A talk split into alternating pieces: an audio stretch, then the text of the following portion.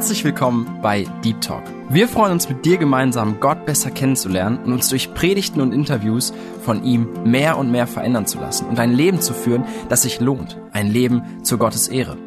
Unser Anliegen ist es, mit dir über Themen zu sprechen, die tiefer gehen. Also eben nicht Smalltalk, sondern Deep Talk.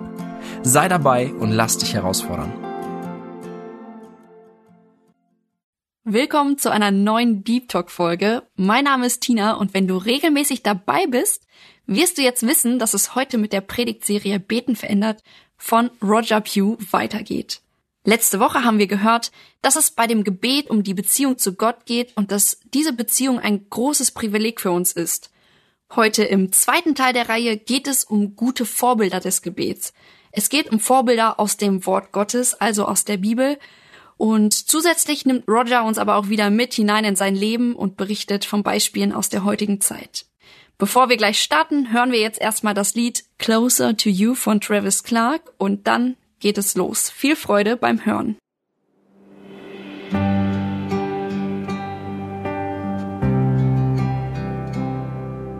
Distant, I've been there. I've tried that, don't wanna go back. I'm tired of the way it used to be. I'm drawing closer to your heart, where I belong, the only place where I was meant to be.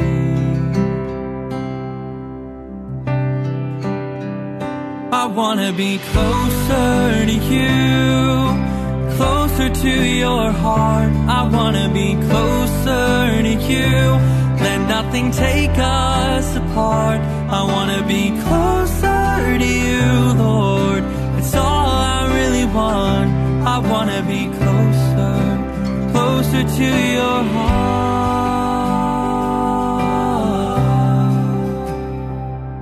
I've drifted, I've wandered so far from your heart and all those times you never left my side.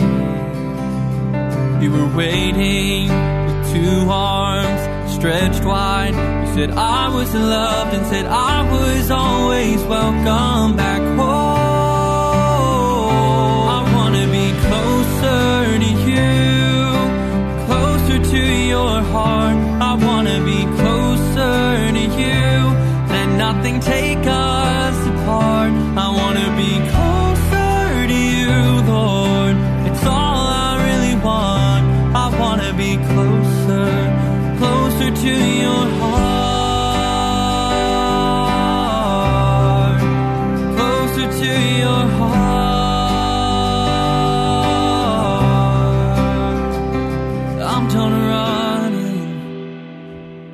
I'm done wandering away.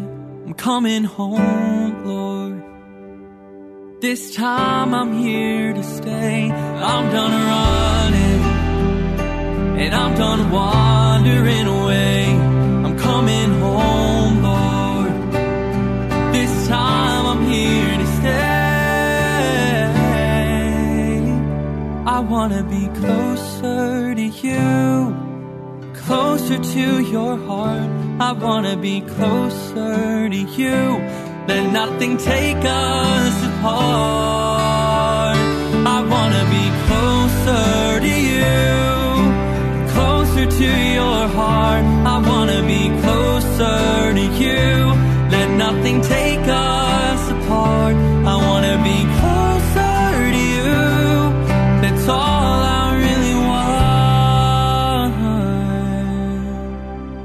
I wanna be closer, Lord. I wanna be closer, closer to your heart,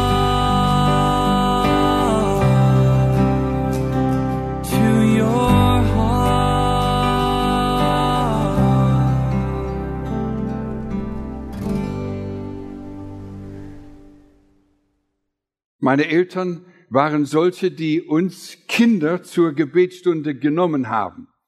Sie haben uns nicht in die Gemeinde geschickt, sondern uns genommen zur Gebetsstunde.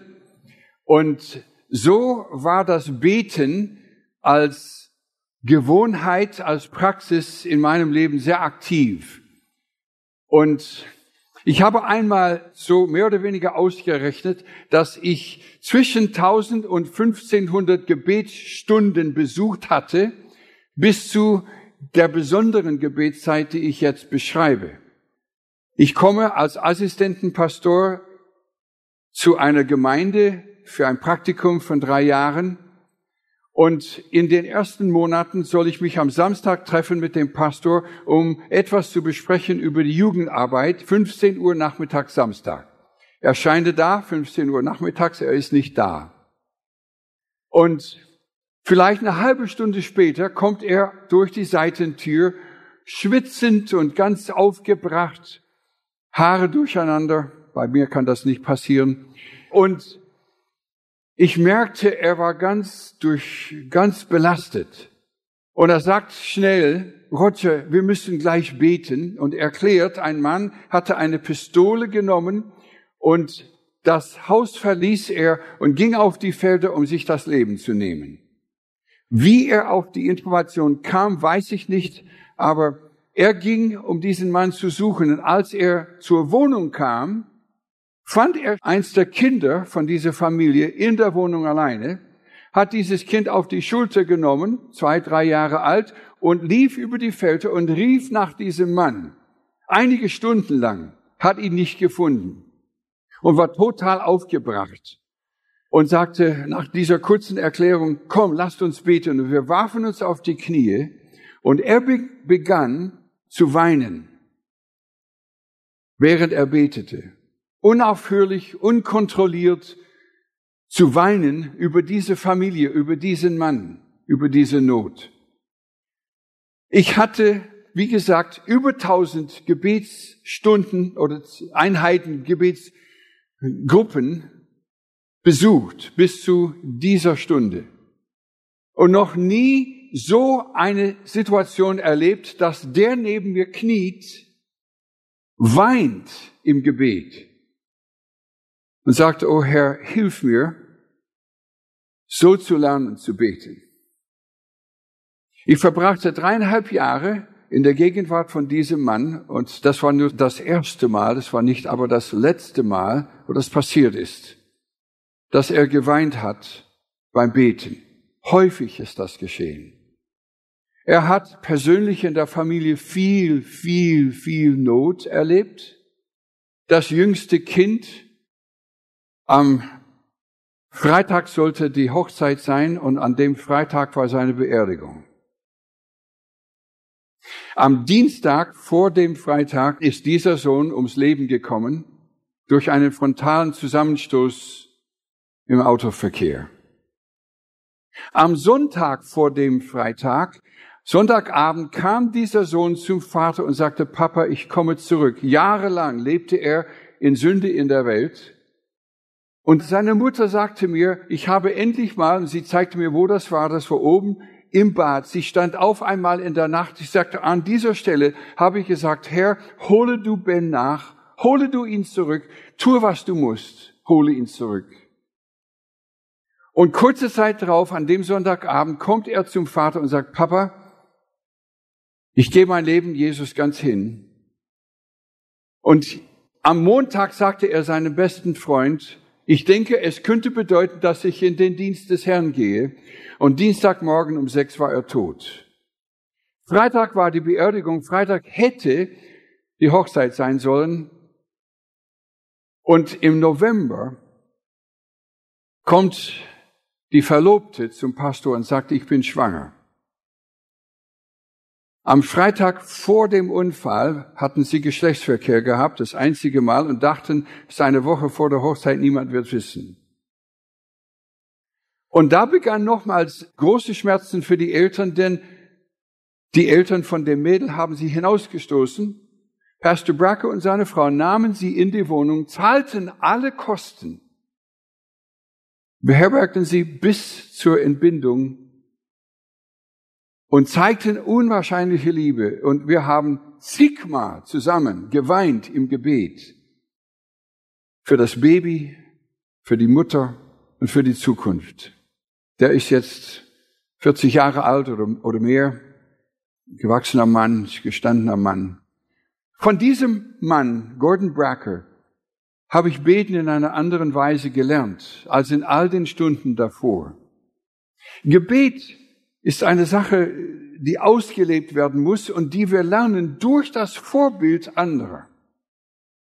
Und ich möchte in ein paar Minuten nur ein paar Bibelstellen anschauen von dem, was wir sehen in der Bibel über Jesus. Lukas Evangelium bitte.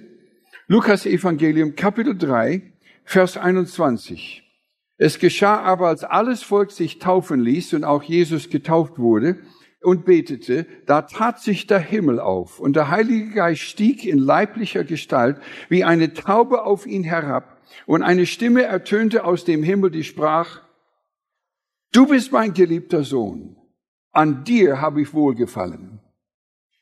Dieser Tag, dieses Ereignis war der Beginn von dem öffentlichen Dienst von Jesus. Er begann seinen öffentlichen Dienst im Gebet. Ein Prinzip. Beginne Dinge im Gebet. Ich beginne in einer christlichen Universität, wo ich unterrichte, jeden, jede Unterrichtsstunde im Gebet, so wie ich hier die Predigt, diesen Vortrag beginne im Gebet. Beginne das Leben im Gebet. Beginne deine Beziehung mit einem Freund oder Freundin im Gebet. Beginne jede Veranstaltung mit Gebet. Mache Jesus zum Mittelpunkt von allem, dadurch, dass er eingeladen wird, beim Beginn die Leitung zu übernehmen. Jesus begann seinen Dienst im Gebet. Jesus wurde Kapitel 5, Vers 16, Lukas 5, Vers 16.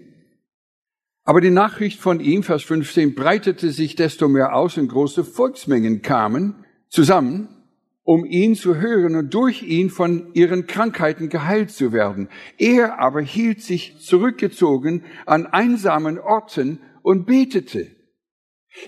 man würde denken, jetzt ist er populär, die Mengen kommen und er freut sich, populär zu sein. Nein, er zog sich zurück an einsamen Orten, anstatt die, die Anerkennung zu genießen, Jesus zog sich in die Gegenwart des Vaters. Es erinnert mich an Gummersbach vor vielen Jahren. Anfang der 90er Jahre, da waren die meisten von euch nicht hier.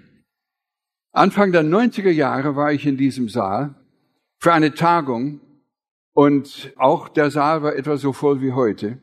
Ganz anderes Thema. Junge Christen und ihre Sexualität. Und da wurden Fragen gestellt und in ein Kästchen hinten hineingetan. Und ich sollte diese Fragen irgendwann mal nachmittags beantworten. Und ich war so bedrängt von Menschen, ich dachte heute dran, äh, dass ich keinen Platz finden konnte im Haus, wo ich alleine sein konnte, um nur diese Dinge zu lesen. Und ich bin in das Männerklo gegangen, in die Kabine, Tür zu, geschlossen, dass ich Zeit haben konnte, für mich alleine diese Dinge zu lesen. Bedrängt von Menschen. Man denkt oft, es ist gut, dass man viel Aktivität hat, aber Jesus hat sich zurückgezogen, um Ruhe zu finden. Wir leben in einer turbulenten Zeit, wo wir nichts abschalten wollen. Jesus tat es ganz bewusst, dass er, während er bedrängt wurde, diese stille Zeit gesucht hat. Lukas Kapitel 6, Vers 12. Es geschah aber in jenen Tagen, dass er hinausging auf den Berg, um zu beten und verharrte die Nacht hindurch im Gebet zu Gott. Die nächsten Verse beschreiben die Erwählung der zwölf Jünger. Epheser 2, Vers 20 sagt, die zwölf Jünger sind die Grundsteine der Gemeinde Jesu. Vor 20 Jahrhunderten wurden diese Grundsteine gelegt. Jesus betete die ganze Nacht hindurch im Gebet, um diese, diese Erwählung vorzubereiten. Und ich denke, ein Prinzip hier ist, wenn du eine große Entscheidung zu treffen hast, bete eine geraume Zeit davor. Bete dafür. Wenn du sie bitten willst, dich zu heiraten, Geh einfach nicht so los, um sie zu bitten, sondern bitte Gott zuerst. Nimm einen ganzen Samstag frei oder bete die Nacht durch. Und wenn du denkst, er wird dich bitten, ihn zu heiraten, bete die Nacht vorher durch. Bete längere Zeit, nimm einige Stunden zum Gebet. Bevor der Erwählung von Ältesten in einer Gemeinde, bevor man irgendetwas Großes tut, bevor man große Unternehmungen macht, bete um Weisheit und Führung von Gott. Jesus wählte sie nach dieser Gebetszeit. Kapitel 9, Vers 18. Kapitel 9, Vers 18. Es geschah, als er einmal für sich alleine betete, dass die Jünger in seiner Nähe waren. Und er fragte sie und sprach, für wen halten mich die Leute? Die Übersetzung lässt deutlich erkennen, dass Jesus hier war und die Jünger in sichtbarer Nähe. War es zwei Meter, war es fünf Meter, war es zehn Meter? Auf jeden Fall, sie sahen ihn und sie wussten, er betet jetzt. Öfters wo sie irgendwo waren, sahen sie Jesus abseits stehen und beten. Es war eine Gewohnheit von ihnen, dass sie, dass sie ihn oft sahen im Gebet. Kapitel 9, Vers 29. Auf dem Berg in Caesarea Philippi im Norden in Israel. Vers 28. Es geschah aber ungefähr acht Tage nach diesen Worten, dass er Petrus, Johannes und Jakobus zu sich nahm und auf den Berg stieg, um zu beten. Und es geschah, während er betete, wurde das Aussehen seines Angesichts anders und sein Gewand strahlend weiß.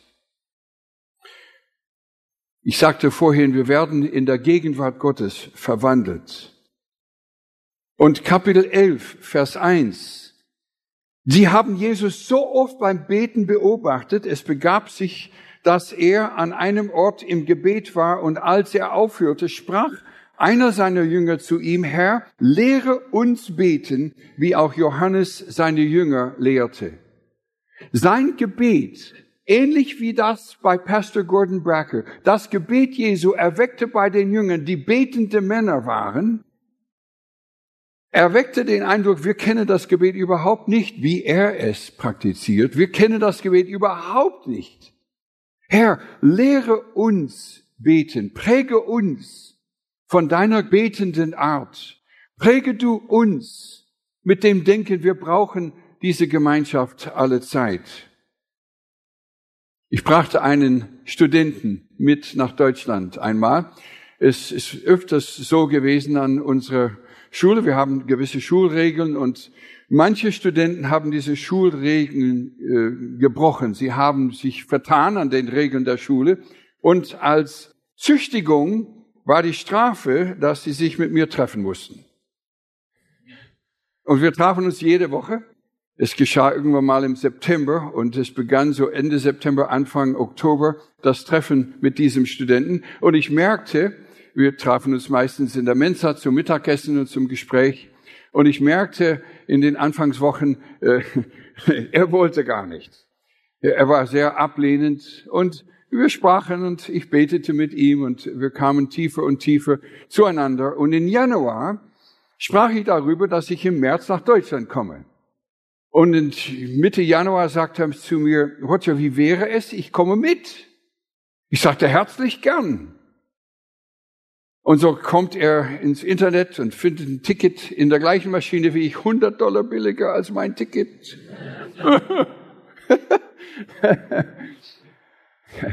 Und er kommt mit. Wir landen am Freitag. Ich bin auf einer Tagung in Siegen und äh, spreche Freitagabend, Samstag, Sonntag. Es ist ein besonderes Wochenende mit ihm. Dann auf die Bibelschule Brake. Montag morgens Unterricht bis nachmittags 13 Uhr und dann Abendsunterricht bis 21 Uhr und dann ein Gespräch. Ich komme aufs Zimmer Dienstagabend nach so einem langen Tag total aufgelöst, total müde und freue mich so sehr auf das Bett. Und lauf ins Zimmer, da sitzt er. Und er sagt, Roger, ich möchte sprechen. Ich setze mich hin. Und er beginnt von sich zu reden. Und Er hat mir das gesagt, ich habe es nicht mehr im Kopf. In dem Gespräch habe ich gesagt, Peter, hast du überhaupt eine Ahnung, wie viel Gott dich liebt?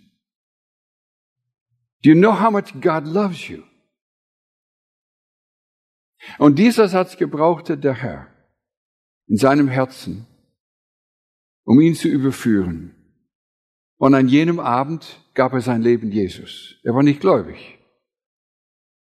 Nun, in den Abenden davor, von Freitagabend, Samstag, Sonntag, Montagabend, hatte er die Kopfhörer in den Ohren. Und sie waren, weißt du, wenn einer im Raum drei, vier Meter entfernt hören kann, was der andere hört in dem Kopfhörer, da weiß man, es ist sehr laut aufgedreht. Und ich konnte hören. Ich sagte aber nichts. Ich war so müde, ich schlief sowieso ein. In jener Nacht, nachdem er sein Leben Jesus gab, sagte er mir am nächsten Morgen, gestern Abend zum ersten Mal seit Jahren, brauchte ich die Kopfhörer nicht. Brauchte ich die laute Musik nicht, um einzuschlafen. Roger sagte er, all die Jahre davor, als ich mich hingelegt habe im Bett, schrien, schrien Stimmen in meinem Gewissen, du bist ein Sünder, du bist ein Sünder, das hast du getan, das hast du getan. Er sagte, ich wurde ständig geplagt von meinem Gewissen. Und um diese Gewissensschreie zu übertönen, hat er die laute Musik aufgedreht, um einzuschlafen. Und von jener Nacht an, als er sein Leben Jesus gab, hört es auf, dass er diese Musik benötigte, um einzuschlafen. Er ging zurück, wir kamen zurück nach Indiana zur Schule. Er war in der Fußballmannschaft und aktiv in der Leitung in manchen Dingen. Und Leute kamen in den Tagen darauf zu mich zu und fragte, was um alles in der Welt, was ist mit Pete passiert in Deutschland? Er ist ein ganz anderer Mensch. Ich sagte, frag ihn mal. Er wird's gerne sagen. Und das hat er auch getan. Ich durfte eine Hochzeit durchführen, Jahre später. Sie haben jetzt vier Kinder. Ich sah ihn neulich.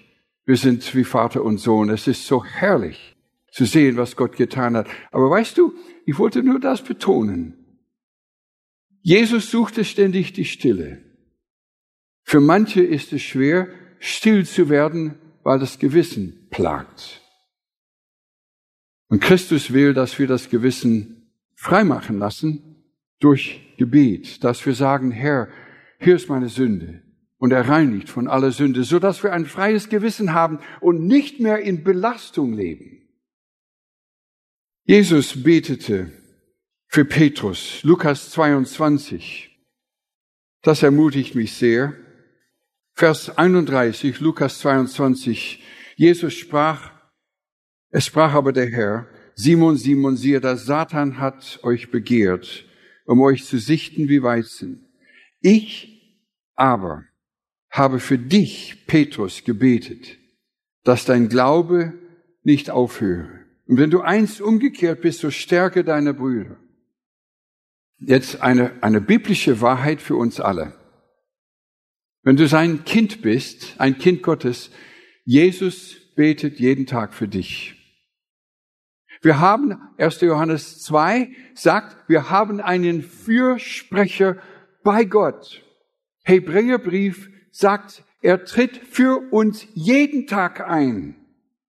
Jesus betet täglich für dich und für mich. Ist das nicht gewaltig? Sie überlegen, der Gott des Himmels, unser Schöpfer, unser Retter kümmert sich so sehr um uns, dass er namentlich für uns betet. Ich habe mit mir eine Liste von tausend Studenten oder mehr als tausend. Wir haben über tausend Studenten bei uns an der Schule und ich bin Gebetskoordinator von der Schule und ich möchte über alle Studenten beten. Und weißt du, ich bin so bloß ein Mensch. Aber tausend Namen und durch sie zu beten und das zu versuchen, in einer Woche zu schaffen dass ich nur alle tausend Namen sage. Und Herr, ich bete für die und ich bete für die. Und ich kenne nicht die Anliegen von allen. Jesus betet für uns alle beim Namen und kennt die Anliegen. Er kennt die Zahl der Haare auf unserem Kopf. So viel Interesse hat er in dich, dass er jeden Tag für dich betet. Er betete für Petrus. Und er betete im Garten, er betete am Kreuz. Jesus betete ständig. Jemand sagte als Zusammenfassung, er betete stehend, kniend, er betete, es heißt im Text, er warf sich auf sein Angesicht, auf den Boden, um zu beten. Er betete im Geheimen, alleine, er betete in Gemeinschaft mit anderen, er betete mit seinen Jüngern, den anderen. Er betete alleine auf dem Berg. Er betete morgens. Er betete vor großen Krisen. Jesus betete vor großen Aufgaben und Leistungen. Und nach großen Leistungen und Aufgaben betete er übrigens. Eins weiß ich aus Erfahrung. Als Pastor, nach einem guten Sonntag ist Montag oft der schwere Tag. Und nach einem guten Sonntag muss ich mich daran erinnern, zu beten. Nach diesen vielen vollen Stunden muss ich, darf ich nicht vergessen, wie wichtig das ist, gleich nachher, nicht nur während, sondern nachher zu beten. Satan macht keinen Urlaub. Ich hörte gestern Abend etwas Schreckenhaftes. Jemand machte Urlaub und er sagte, äh, ja, ich lasse meine Bibel daheim, ich mache Urlaub und ich mache auch Urlaub von der Bibel. Also das klickt bei mir überhaupt nicht. Ich denke im Gegenteil, ich habe Urlaub, ich habe mehr Zeit für Gott, anstatt weniger. Satan macht keinen Urlaub. Und wenn man denkt, ich mache Urlaub von Gott, öffnet man sich für die Wirkung des Teufels in einem Leben. Und auch für das Fleisch. Es ist am besten, im Urlaub macht man noch mehr Gebet. Jesus betete bei großen Leiden. Jesus starb betend. Sein ganzes Leben war durchdrungen mit Gebet. Von morgens bis abends, bei jedem Anlass, in jeder Situation, in jeder Körperhaltung, bei Freude und bei Leid. Und alles, was dazwischen liegt, Jesus betete. Nun, ich weiß es nicht. Ist, fällst du es vielleicht ein bisschen schwer zu denken, Jesus benötigte das Gebet? Er war Gottes Sohn. Er war allmächtig. Wo, wozu denn? Er wollte Gemeinschaft mit dem Vater haben. Er liebte den Vater und er wollte mit dem Vater gehen. Es war ihm wichtig, dass diese Gemeinschaft nicht abgebrochen wird, nicht unterbrochen wird. Und so nahm er Zeit, bei jeder Gelegenheit zu beten. Gestern Abend kam ich heim und wir sprachen am Tisch mit wunderbaren Freunden bis Mitternacht. Und ich kam zu meinem Zimmer und bin per WLAN angeschlossen am Internet in meinem Zimmer und fahre meinen Computer hoch und will mit meiner Frau sprechen. Und mir fehlt vollkommen die Kraft. Ich versuche per Skype sie anzurufen, das klappt nicht, sie war nicht erreichbar. Und ich sagte in einer Mail gestern Abend, habe wenig Zeit und wenig Kraft. Nur zwei oder drei Zeilen. Hallo, Schatz, ich hab dich lieb, danke für deine Gebete. Ich will auch in diesen Tagen diese Beziehung mit meiner lieben Frau aufrechterhalten, weil ich sie schätze. Und sie das Gleiche mit mir. Seht ihr, dieses mit einer Liebesbeziehung, das bedeutet, dass wir sie nie abbrechen wollen.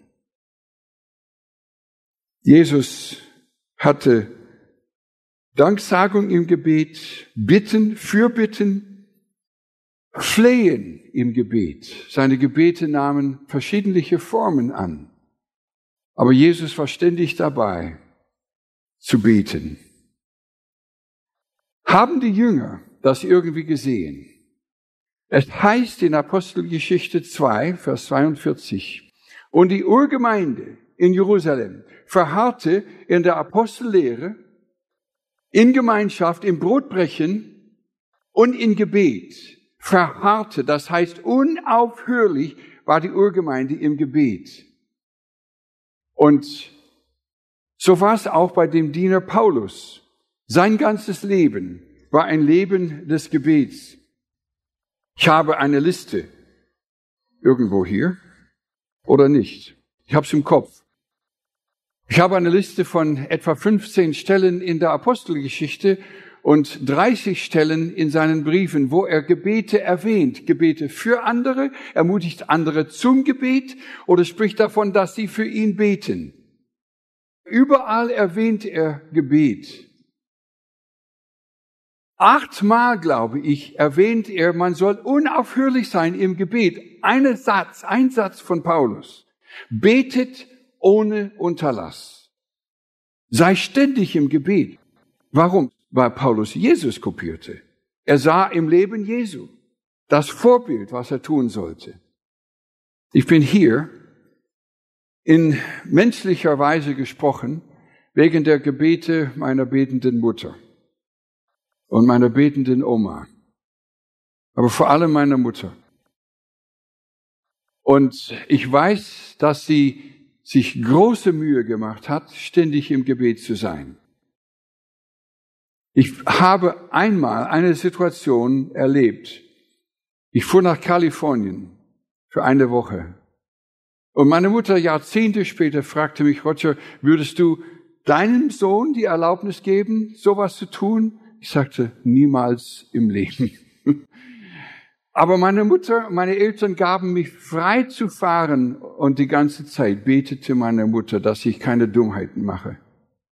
Der Herr erhörte ihr Gebet.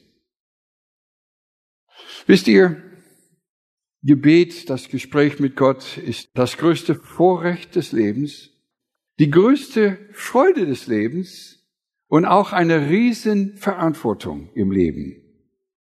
Und wenn wir in wenigen Minuten einen Schluss machen mit diesen Minuten im Vortrag und rausgehen, vielmals ist die Vorstellung vom Gebet, einer betet zwei Minuten, der nächste betet zwei Minuten, der nächste betet zwei Minuten und dann hört man auf.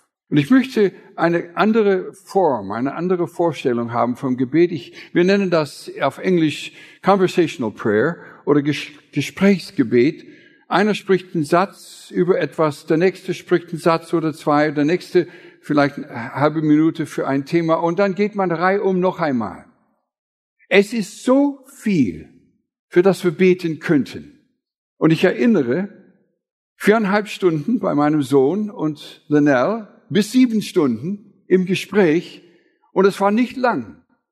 Eine Aufgabe gebe ich den Studenten an der Schule, eine Stunde mit einem Gebetspartner am Stück zu beten pro Woche.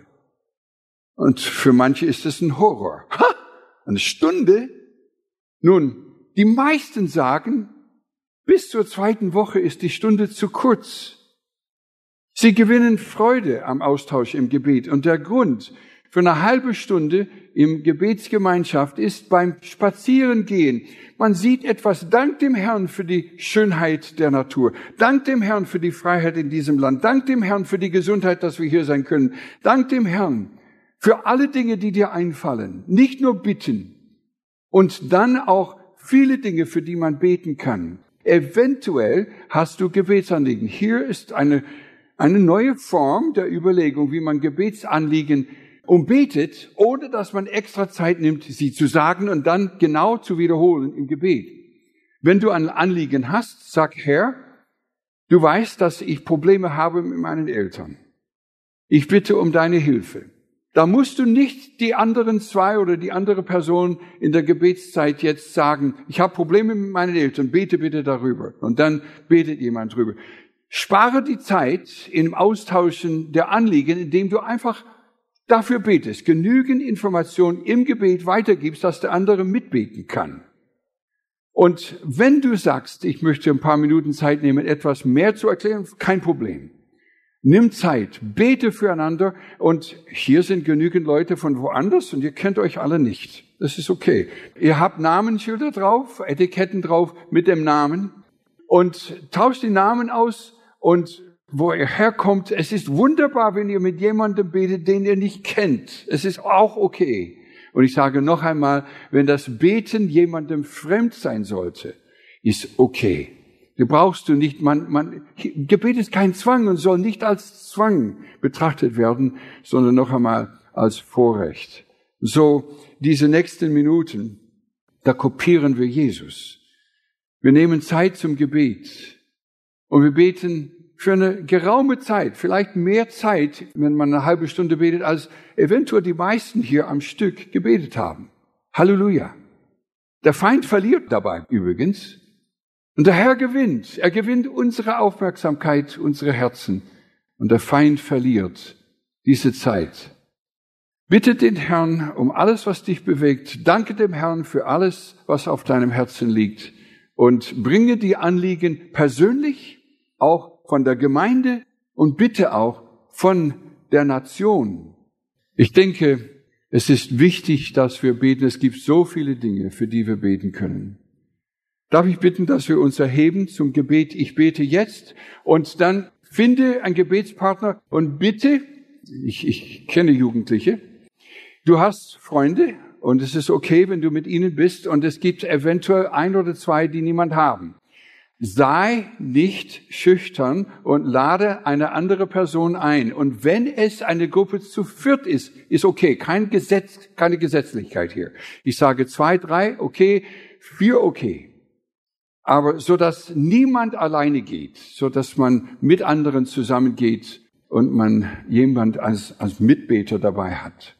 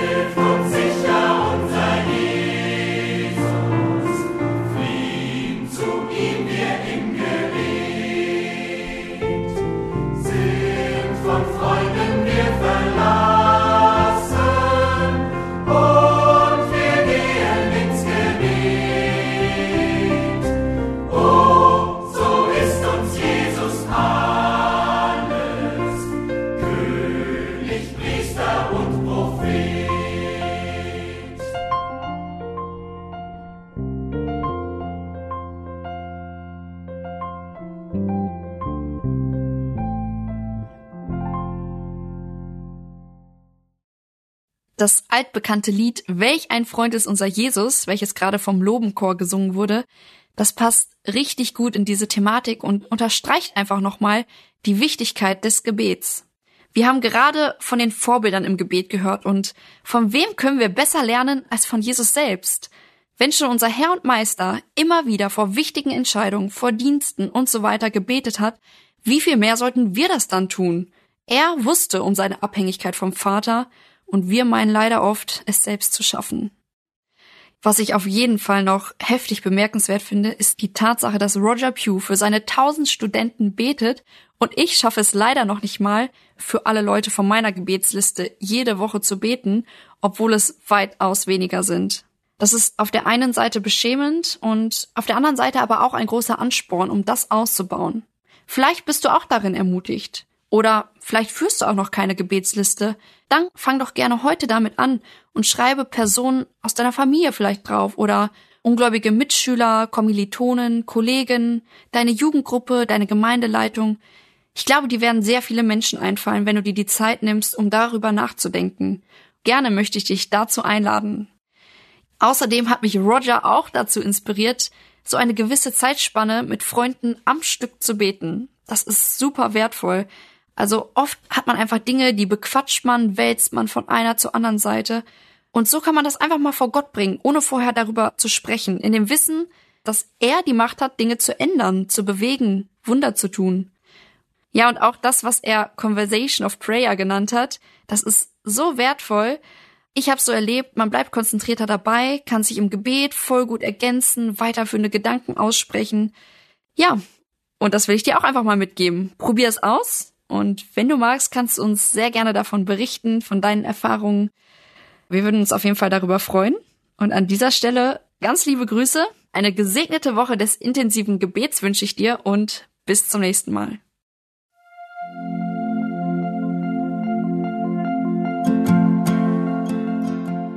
Schön, dass du heute dabei warst. Wenn es für dich ein Segen war und du etwas mitnehmen konntest, dann teile Deep Talk gerne mit deinen Freunden und fühle dich frei, auch uns ein Feedback zu schreiben. Wir würden uns da sehr darüber freuen. Wenn du heute zum ersten Mal dabei warst oder eine Sendung verpasst hast, kannst du alle vorherigen Sendungen auf Spotify oder auf Soundcloud finden. Mehr Infos über Deep Talk oder Segenswelle allgemein findest du auf www.segenswelle.de oder auf unserem Instagram-Feed, auch unter Segenswelle zu finden. Falls du Fragen und Anregungen, zum Beispiel Themenvorschläge hast, schreib uns gerne. Wir wünschen dir noch eine gesegnete Woche mit den Worten aus Kolosser 3, Vers 17. Und was immer ihr tut, in Wort oder Werk, das tut alles im Namen des Herrn Jesus und dankt Gott dem Vater durch ihn.